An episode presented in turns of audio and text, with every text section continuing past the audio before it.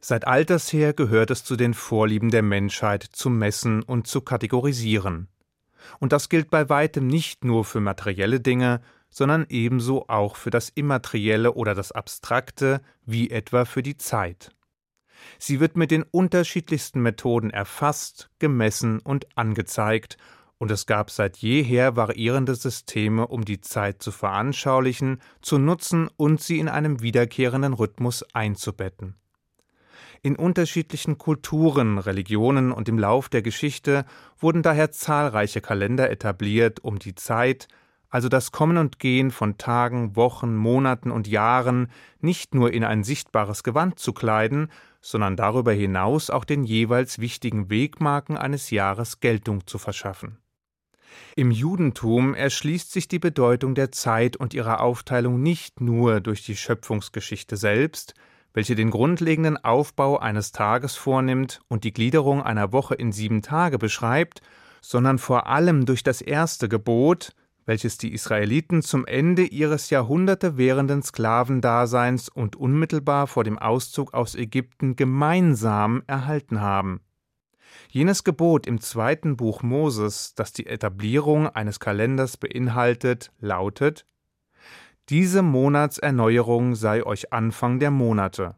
Der erste sei es euch unter den Monaten des Jahres wobei es sich bei dem zu etablierenden Kalender nach jüdischer Tradition um einen Mondkalender handelte. Der bekannte Frankfurter Rabbiner Samson Raphael Hirsch hat diese Passage daher auch wie folgt übersetzt Diese Mondeserneuerung sei euch Anfang der Monderneuerungen. Jedenfalls ist es eine Vorschrift, die zwar ziemlich unscheinbar daherkommt, die aber dessen ungeachtet nicht nur für das jüdische Selbstverständnis entscheidend war, sondern auch für die einmalige Sichtweise von Vergangenheit, Gegenwart und Zukunft, mithin für den Lauf der Zeit als solcher.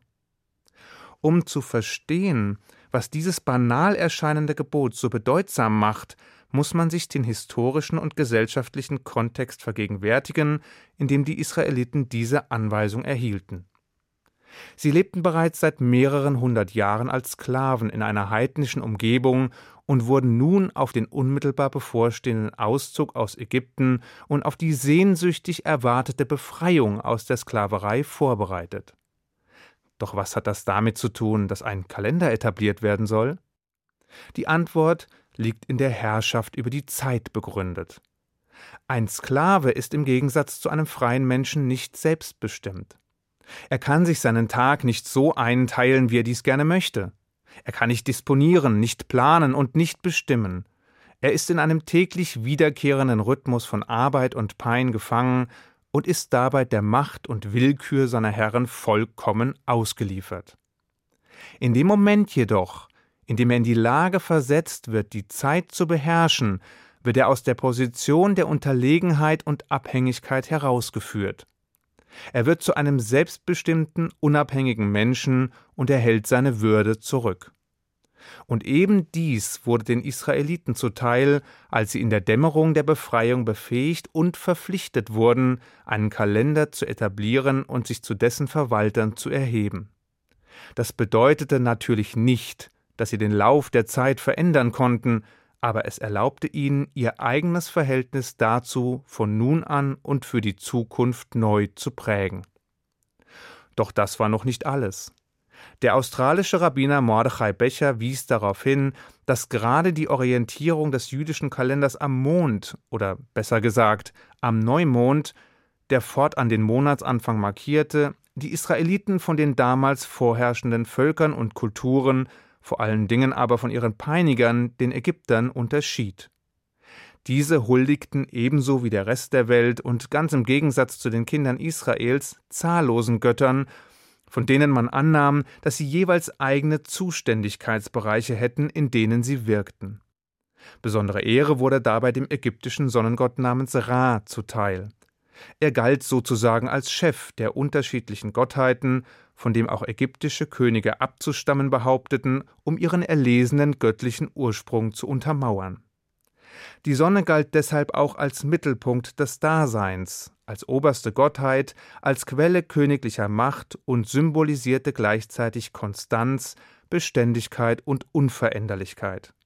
Sie wandelte sich nicht und erschien stets gleichbleibend in Größe und Form.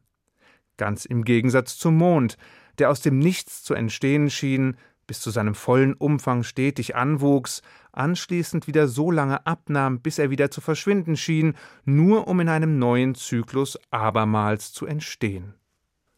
Unsere Weisen verstanden diesen Kontrast der Himmelskörper nicht nur als unterschiedliche Naturerscheinungen, sondern verbanden damit auch die diametral entgegenstehenden Weltbilder von Heiden und Monotheisten, also von solchen Religionen und Kulturen, die vor allem der Vielgötterei nachhingen gegenüber dem Judentum, das nur einen einzigen Gott anerkannte.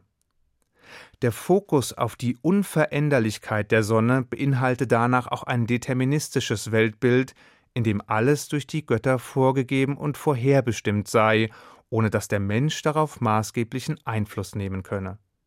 Ganz im Gegensatz dazu bestehe das Judentum auf dem Gedanken moralischer Freiheit und der unbedingten Fähigkeit, sich frei zwischen dem Guten und dem Bösen, dem Richtigen und dem Falschen entscheiden zu können.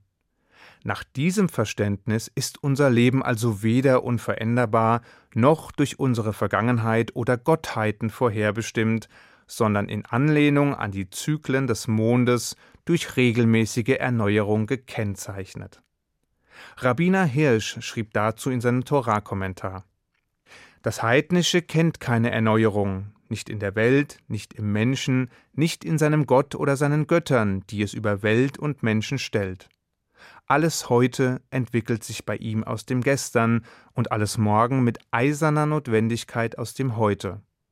Nichts göttlich Freies wohnt in der Brust des Menschen, kein freier Gott waltet in ihm und über der Welt. Alles zieht in dem blinden Strom unabänderlicher Notwendigkeit dahin, alle Freiheit ist nur Schein, alles Neue nur das im Alten Gegebene. Diesem deterministischen Verständnis setzte der Gott Israels die Vorschrift entgegen, einen Kalender nach dem Mond zu etablieren und damit der Freiheit, der Kreativität und der Erneuerung Raum zu geben. Nicht umsonst ist das hebräische Wort für den Monat und die Monderneuerung, nämlich Chodesh, mit dem Wort Chadash, welches neu bedeutet, eng verwandt. Doch als wäre das Weltbild der Ägypter und ihrer konkurrierenden heidnischen Kulturen noch nicht düster genug, wurde es im Lauf der Geschichte durch die im antiken Griechenland vorherrschende Sicht auf die Zeit schließlich vervollständigt. Diese besagte nämlich, dass die Zeit weder einen Anfang noch ein Ende hat, dass sie schon immer existierte und auch für immer existieren wird. Kombiniert man nun diese beiden Konzepte, so ergibt sich eine äußerst fatalistische Weltsicht. Nicht nur sind die Menschen den Göttern praktisch hilflos ausgeliefert, da ihr Schicksal ohnehin bereits feststeht, zu allem Überfluss wird dieser hoffnungslose Zustand auch noch bis in alle Ewigkeit andauern. Wen wundert es da, dass die Nutzlosigkeit des Ringens mit dem eigenen Schicksal, wie sie in der Tragödie oft ihren Niederschlag fand, zu einem Charakteristikum des antiken Griechenlands avancierte. Das jüdische Weltbild hingegen präsentierte mit seinem Zeitverständnis einen krassen Gegenentwurf zu Schicksal, Tragödie und endlosem Pessimismus.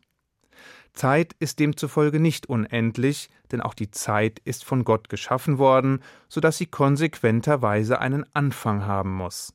So heißt es zu Beginn des ersten Buches Moses Im Anfang schuf Gott Himmel und Erde. Wieso aber im Anfang und nicht am Anfang? Weil die Zeit laut der Rabbiner eben erst im Anfang geschaffen wurde und es vorher noch gar keine Zeit gab.